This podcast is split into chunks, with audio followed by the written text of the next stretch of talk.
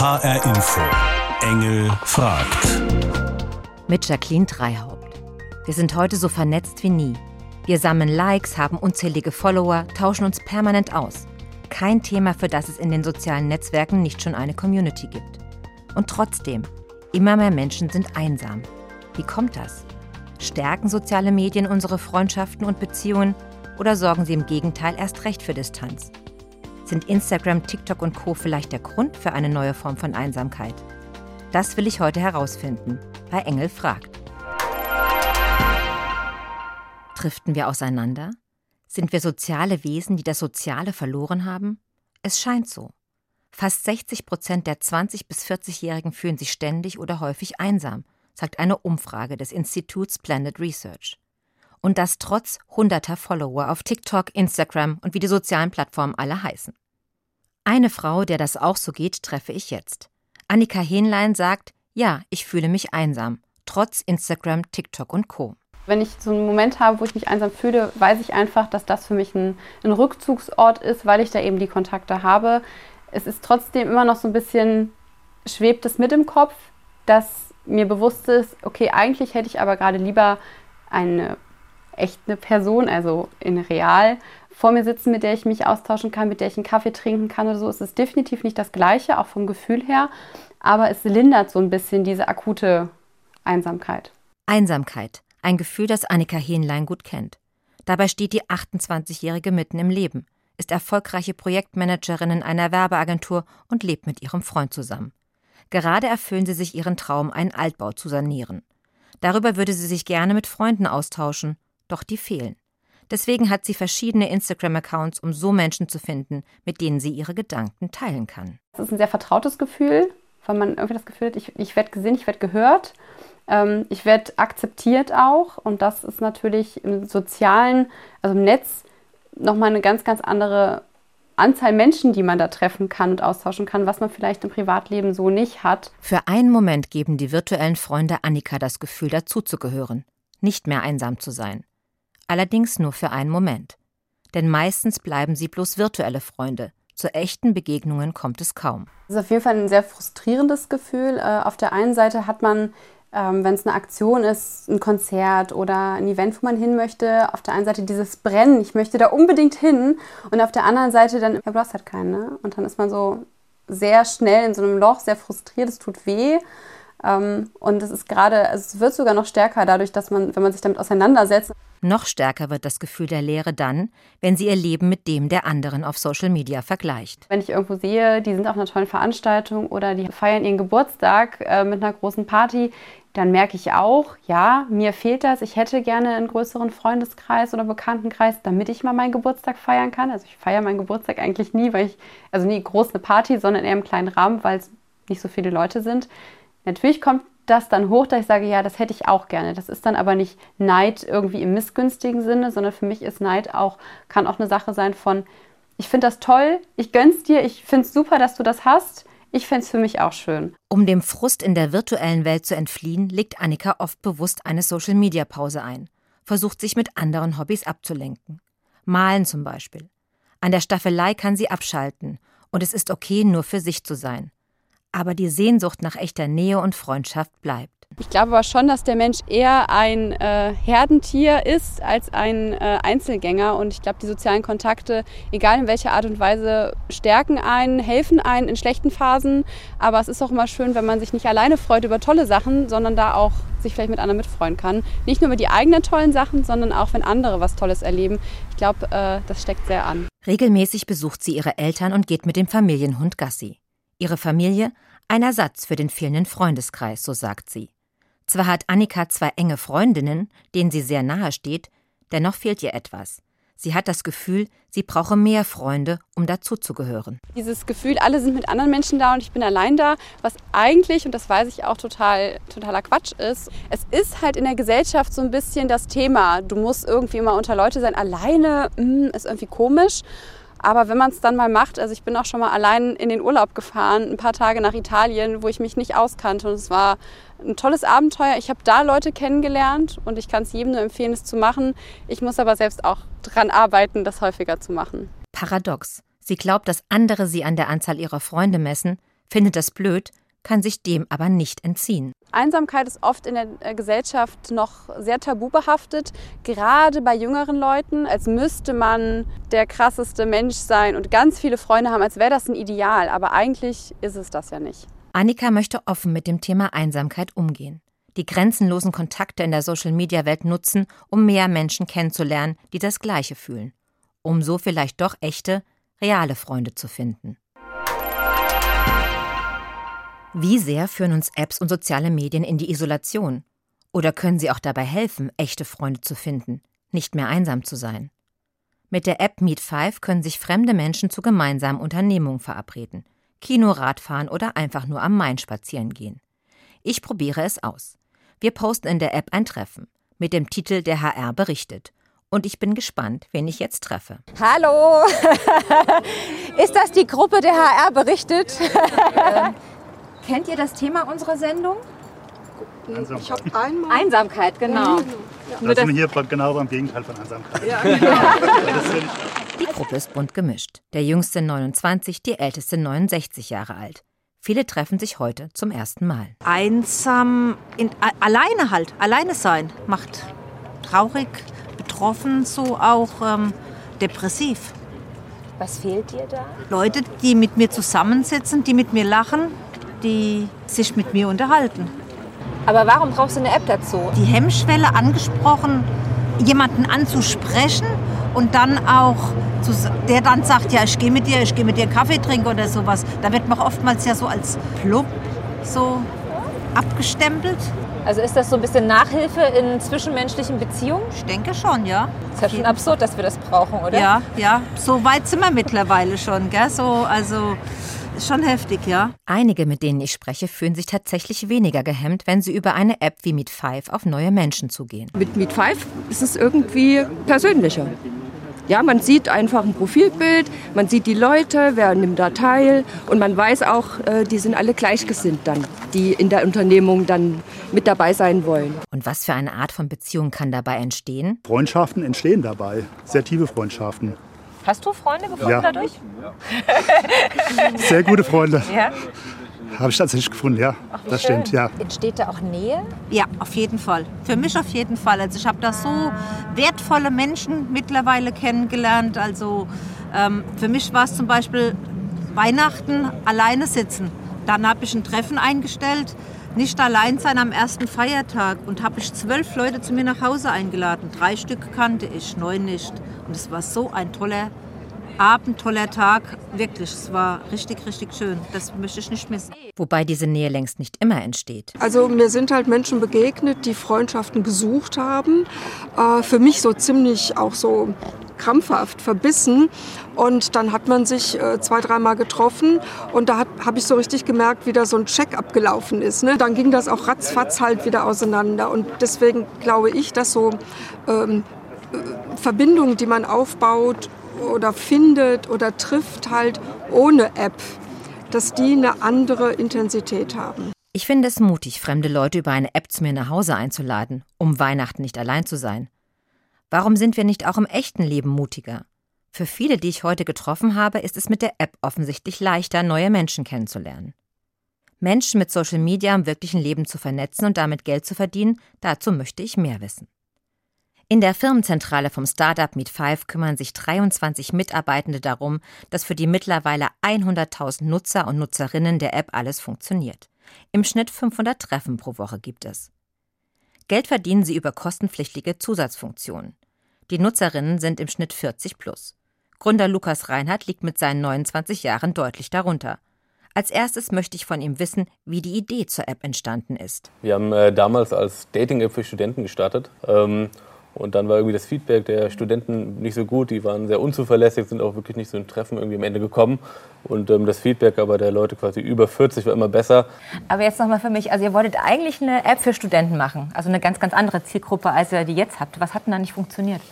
Ja, also die Studenten äh, haben sich zwar angemeldet, registriert, ähm, haben auch teilweise zu den Treffen zugesagt, aber ähm, am Ende irgendwie sehr unzuverlässig, oft nicht gekommen. Ähm, war irgendwie frustrierend für uns, für den Gastronom am Ende, der, wo die Treffen oft irgendwie stattgefunden haben und auch für die Teilnehmer natürlich, wenn plötzlich keiner kommt. Und ähm, ja, hat irgendwie einfach nicht funktioniert. äh, in, dem, in der jüngeren Zielgruppe scheint die Unzuverlässigkeit einfach sehr hoch zu sein. Hast du eine Idee, woran das liegt? Ja, ähm, einfach in der Entwicklung irgendwie. Ähm, alle wollen sich immer die ganzen Optionen offen lassen.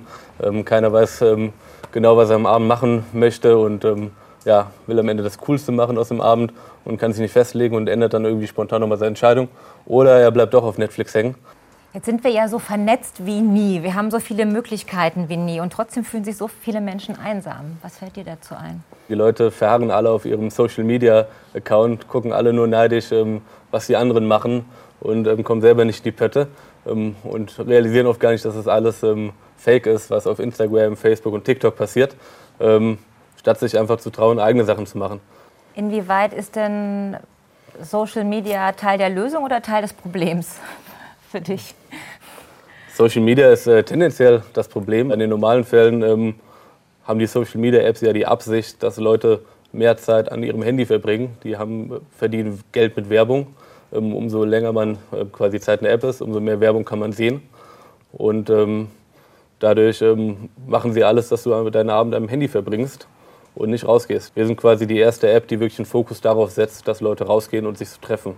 Also alle Funktionen der App bauen eigentlich darauf, dass man am Ende sich im echten Leben trifft. Warum?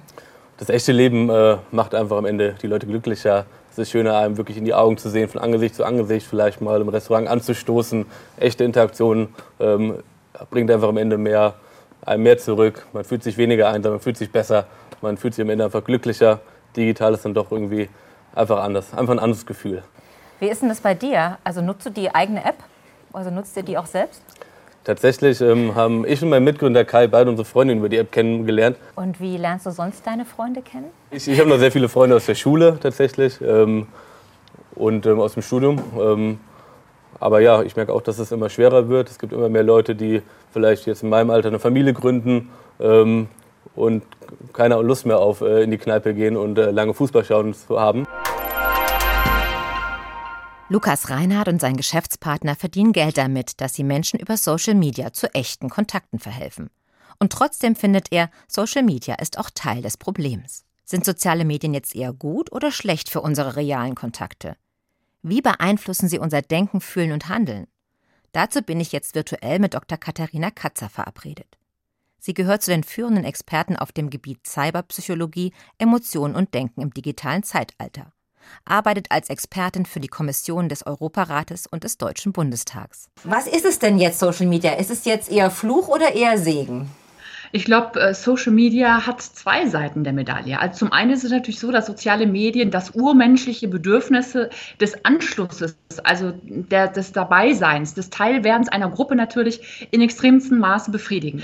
Auf der anderen Seite werden wir natürlich dadurch auch in Kontakt kommen mit unglaublich vielen Menschen. Und das kann uns durchaus überfordern und kann auch dazu führen, dass wir im Endeffekt dann den wirklichen Kontakt zu Menschen, äh, auch zu Menschen aus dem physischen Umfeld vernachlässigen und dieses gar nicht mehr wahrnehmen. Wirkt sich Social Media dann auch auf unsere realen Beziehungen aus? Wir können ganz klar sagen, dass ähm, je mehr wir Social Media leben, ausleben, unsere Zeit dort verbringen, umso weniger pflegen wir reale Kontakte, weil wir die Zeit auch gar nicht dafür haben. Und das ist wie so eine Art, ja, ist ein Teufelskreis. Ich würde sagen, ist eine Spirale der digitalen Vereinsamung, ja, weil je mehr wir online agieren, desto weniger reale Kontakte haben wir und umso mehr fühlen wir auch dann im Endeffekt den Verlust physischer Kontakte und umso mehr wollen wir auch wieder digital aktiv sein. Gibt es da irgendwie auch Studien zu? Also dass wir ganz klar sehen, zum einen, dass in den letzten 40 Jahren gerade die junge Generation verstärkt unter Vereinsamung leidet. Und wir sehen natürlich gerade bezogen auf soziale Netzwerke, dass es zahlreiche Studien gibt, die zeigen, je stärker wir sozial interagieren in den sozialen Netzwerken, umso weniger empfinden wir ein Glücksgefühl, sondern umso stärker fühlen wir eigentlich Einsamkeit und Alleinsein. Woran liegt das? Was glauben Sie? Wir sehen einfach auch anhand von Studien, dass die physische Anwesenheit und der physische Kontakt zu Menschen extrem wichtig ist für das Gefühl, nicht einsam zu sein. Und je weniger physische Kontakte wir haben, umso stärker haben wir schneller das Gefühl, ähm, wir gehören gar nicht dazu. Wir sind tatsächlich alleine und das ist ein Problem. Wie kann es dann überhaupt zu so einer Verschiebung kommen, wenn ich doch eigentlich weiß als Mensch, was mir gut tut? Das Verrückte ist, dass wir mittlerweile gar nicht mehr wissen eigentlich, was uns gut tut. Das heißt, es ist sozusagen ein schleichender Prozess, äh, ich nenne es so Cyberautomatismus.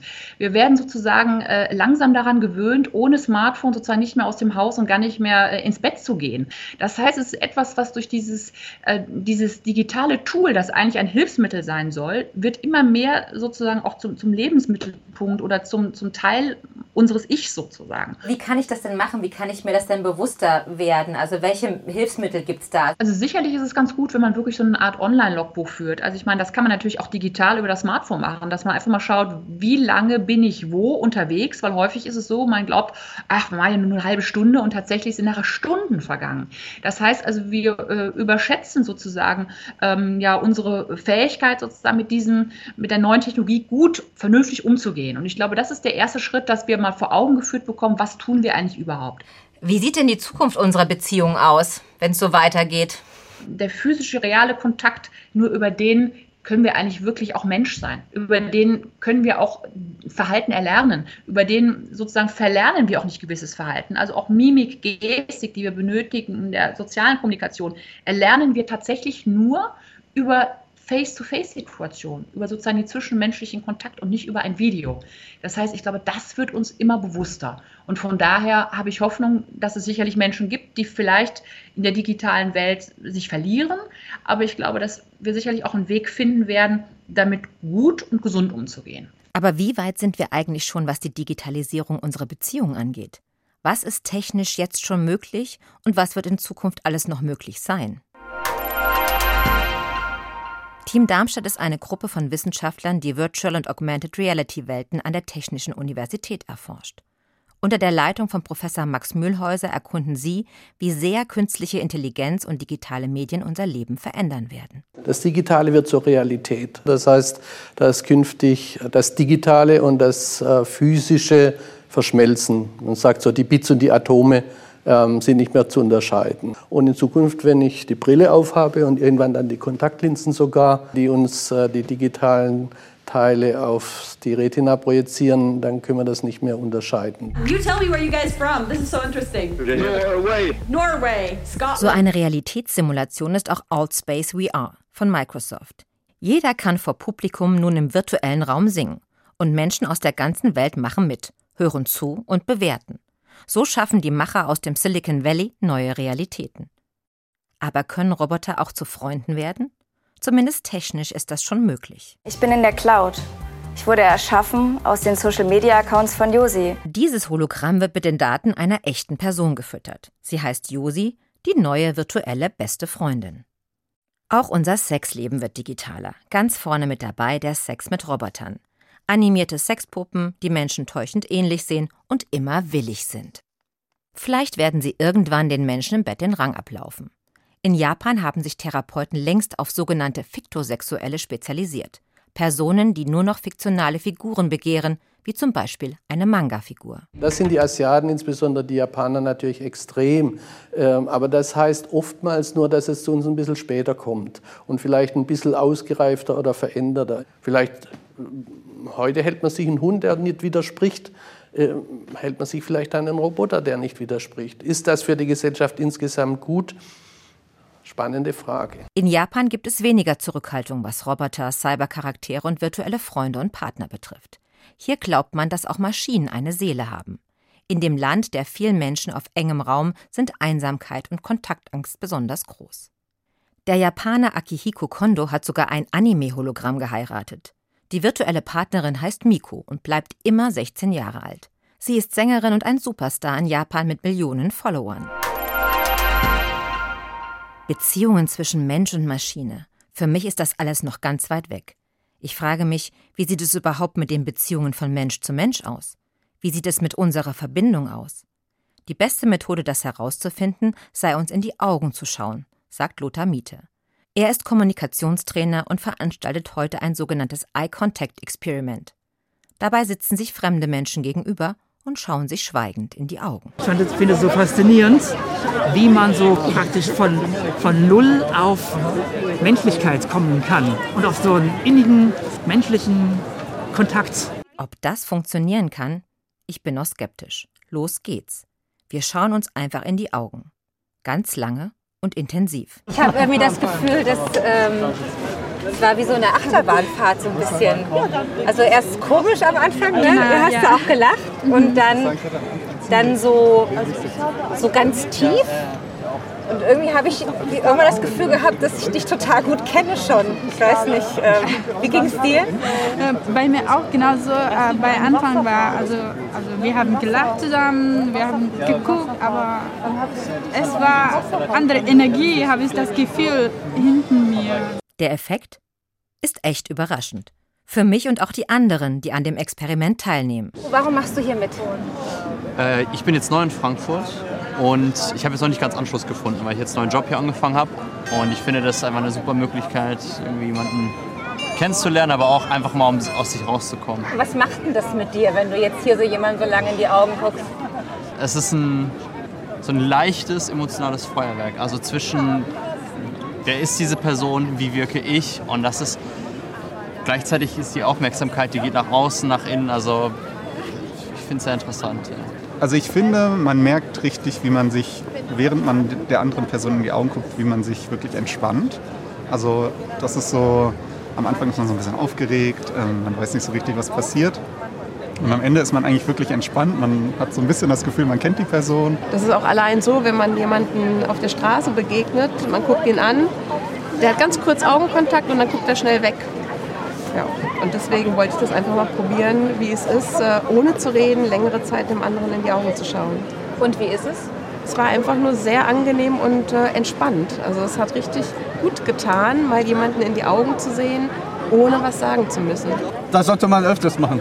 Warum? Ja, einfach nur zur Übung.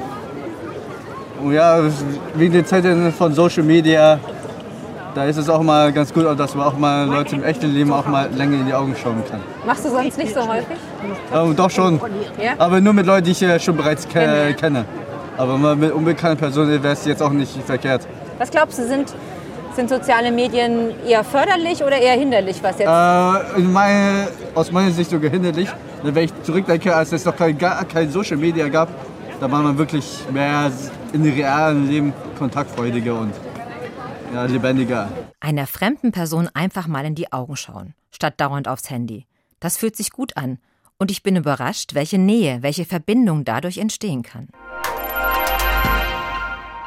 Ist Einsamkeit also ein selbstverschuldetes individuelles Schicksal oder ein gesellschaftliches Problem? Ich bin bei der Frankfurter Bürgerinitiative Gemeinsam gegen Einsamkeit dabei. Einmal pro Woche dienstags treffen sie sich zum Komm allein Abend. Alle sind willkommen.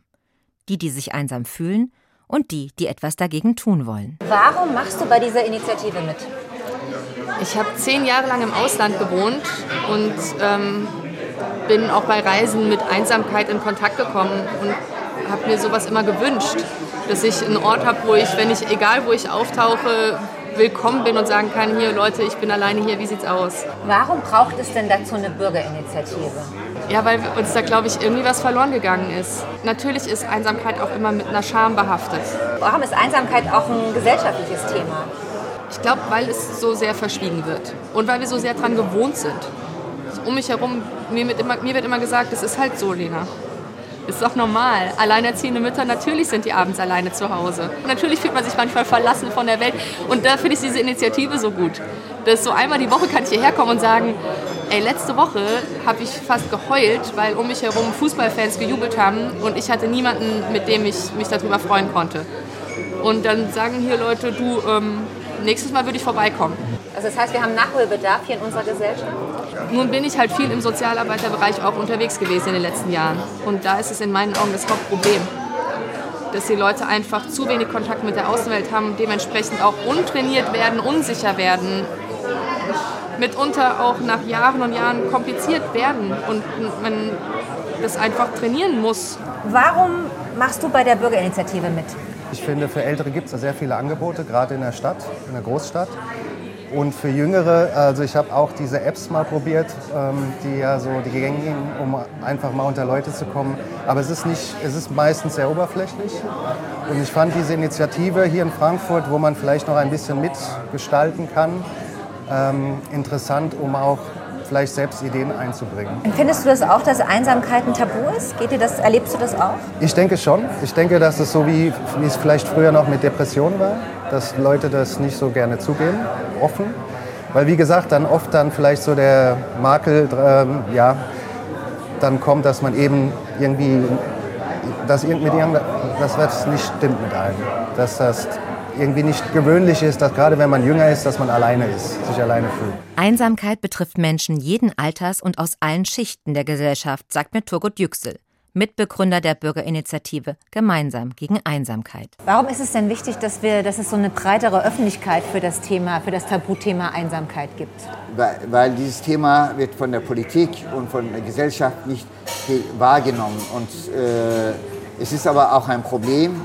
Es ist auch ein Problem in allen Schichten äh, zu beobachten. Wenn jemand 13 Stunden im Hochhaus arbeitet und sein äh, Welt besteht auf Arbeit und Bett oder auch vielleicht die Kneipe. Und äh, es ist nicht von ungefähr, dass viele äh, Leute sich depressiv werden oder auch psychisch äh, erkrankt sind. Das hat auch sehr viel äh, mit Einsamkeit zu tun. Und wenn wir mit diesem Thema uns nicht beschäftigen und wenn äh, die Politik das nicht annimmt, das wird dann auch an Folgekosten haben. Welche Lösung bietet ihr denn jetzt hier an als Bürgerinitiative? Äh, wir betreiben keine Seelsorge oder Therapien, sondern wir versuchen die Menschen zu ermutigen, auch zu uns zu kommen, mit uns auszutauschen. Wir ermutigen auch andere Menschen, die nicht sich einsam fühlen, aber gerne dieses gesellschaftliche Problem annehmen und auch mit uns gemeinsam äh, äh, die Aufmerksamkeit der Öffentlichkeit äh, zu schaffen, dass das Leben für alle in dieser Gesellschaft äh, auch einen Sinn hat. Und äh, wenn man einsam ist und zurückgeworfen äh, wird, dann, dann werden die Menschen isoliert und die gehören äh, uns und äh, die sind Teil der Gesellschaft. Einsam, trotz Instagram, TikTok und Co? Ja, auf jeden Fall. Und sogar wegen der sozialen Netzwerke. Ich nehme mir vor, das Handy öfter mal wegzulegen, um mein Gegenüber wirklich wahrzunehmen. Mich hat sehr beeindruckt, welche Verbindung entstehen kann, wenn ich anderen einfach in die Augen schaue, auch wenn es vielleicht erstmal ungewohnt ist. Soziale Medien sind super, um Kontakte zu knüpfen und in Verbindung zu bleiben. Aber wir Menschen brauchen einander nun mal real.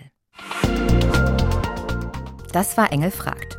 Heute zu der Frage: Einsam, trotz Instagram, TikTok und Co. Diese Sendung können Sie auch hören unter hinforadio.de oder in der ARD Audiothek App. Und die Fernsehsendung zum Thema können Sie sich auch noch in der ARD Mediathek anschauen.